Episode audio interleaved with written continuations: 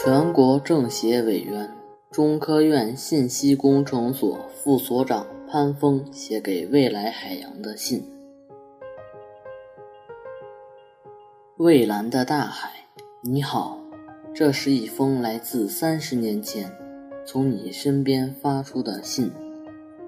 作为一名海洋探测领域的研究人员，我这辈子都想着看清、听清你。此时的我正在中国首都北京全国两会的会场上，怀揣着对未来的憧憬，与你对话。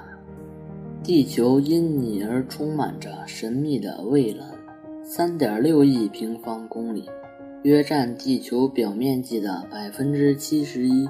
千万年来，我们穿行在海洋，捕鱼以及远航，麦哲伦、哥伦布。乃至于中国的郑和，都在你的帮助下，不断突破日常生活的范围，画出人类联系与进步的路线图。一八六九年，法国科幻小说家卢勒·凡尔纳发表了一部颇有悬念的小说《海底两万里》。小说中在海底航行的鹦鹉螺号激发了我们对你无尽的想象。于是，我们就像鹦鹉螺号的尼莫船长一样，坚持着探索。我们通过声呐探测，看到海平面以下的世界也存在着山丘、沟壑和平原。我们进行着深海钻探，才证明地球犹如拼图一样存在着板块的连接。我们攻坚着深潜技术，一千米、四千五百米、七千米，再到一万一千米。我们正逐渐走进你内心的深处。中国位于亚洲大陆的东部，面向太平洋。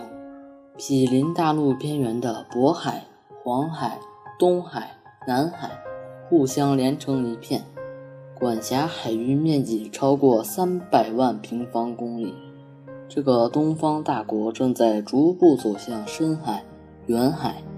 二零一六年，在世界最深处马里亚纳海沟的挑战者深渊，我国海斗号水下机器人。和彩虹鱼号万米级着陆器相续成功进行万米海试并采样，蛟龙号载人深潜艇远征向阳零一和向阳零三投入使用，我国自主研发的万米级海底地震仪也于近日成功应用，成为世界上首个成功获取万米级海洋人工地震剖面的国家。对于人类科考而言，下海和登天一样难。目前为止，尚有百分之九十五的海底未能被人眼所见。未来，我们愿意像少年派一样，在海洋上来一次奇幻漂流。在我的研究领域，声呐作为漂流路上的眼睛和耳朵，将会越加精确、灵敏。会感知你的内心深处，我们的载人潜水艇功能也将更加强大，突破一个又一个的生命禁区，看到一个更加丰富多彩的深蓝世界。由近及远，由浅入深，这是人类探测海洋的必由之路，也蕴含着我们中国礼仪之邦交朋友的朴素道理。愿三十年后的今天，乘坐定期往返的深潜器，着陆在你的最深处，与你这位老朋友相见，道上一句：“我又回来了。”